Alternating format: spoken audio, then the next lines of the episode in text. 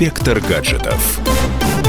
Порой жизнь преподносит нам неожиданные сюрпризы. И как это чаще всего бывает, подстерегают они нас там, где мы их совершенно не ждем. Например, пока мы опасаемся ловких карманников в маршрутках, преступники могут добраться до нашего кошелька совершенно неожиданным способом — через взломанную точку Wi-Fi.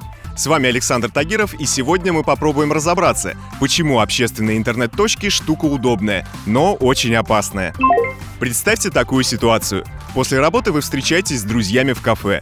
Ужинаете, отдыхаете и решаете сходить в кино. Вы подключаетесь к Wi-Fi и покупаете билеты на всю компанию со своей банковской карты. Спустя некоторое время с вашего счета исчезают все деньги. В статьях про опасности бесплатного Wi-Fi часто встречаются такие картинки. Человек с черными колготками на голове, тремя ноутбуками и огромной антенной прячется под столом в кафе. Но в реальности этот процесс не заметен посторонним. Пока вы непринужденно общались с друзьями, за соседним столиком сидели молодые люди и допивали явно не первую чашку кофе. Вполне себе обычные ребята, уткнувшиеся в открытый лэптоп. Однако в заведение они пришли не ради пончиков и капучино, а чтобы украсть данные пользователей. Они создали Wi-Fi точку с открытым доступом и назвали ее именем, похожим на название кафе. После этого они могут контролировать данные каждого, кто к ней подключится. Кто-то зашел в интернет-банк, они уже знают пароль. Кто-то залогинился в Инстаграме, чтобы опубликовать селфи, доступ к профилю уже в руках киберпреступников.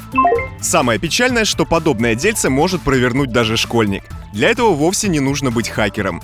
На YouTube есть тысячи видео о том, как взломать Wi-Fi. Более того, необходимое оборудование стоит дешево, до сотни долларов. Получив ваши банковские и личные данные, воры могут парой кликов сильно испортить вам жизнь.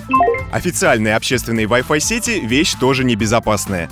Примечательно, что с 2014 года нельзя просто так взять и подключиться к интернету в метро, торговом центре или на вокзале. Сначала нужно пройти идентификацию по номеру телефона или ввести логин и пароль от госуслуг. Даже если вы один раз залогинились в таком общедоступном месте, то оператор будет хранить вашу информацию полгода. Здесь работает человеческий фактор. Скажу прямо, Частенько системных администраторов, имеющих доступ к таким базам данных, подкупают. Поэтому, когда в следующий раз будете удивляться, откуда у назойливых телефонных продавцов ваш номер, вспомните мой совет. Относитесь к общественному Wi-Fi как к общественным уборным.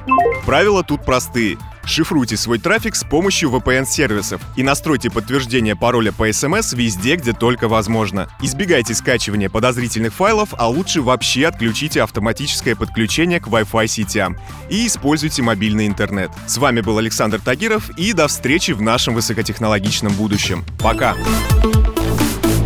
Инспектор гаджетов.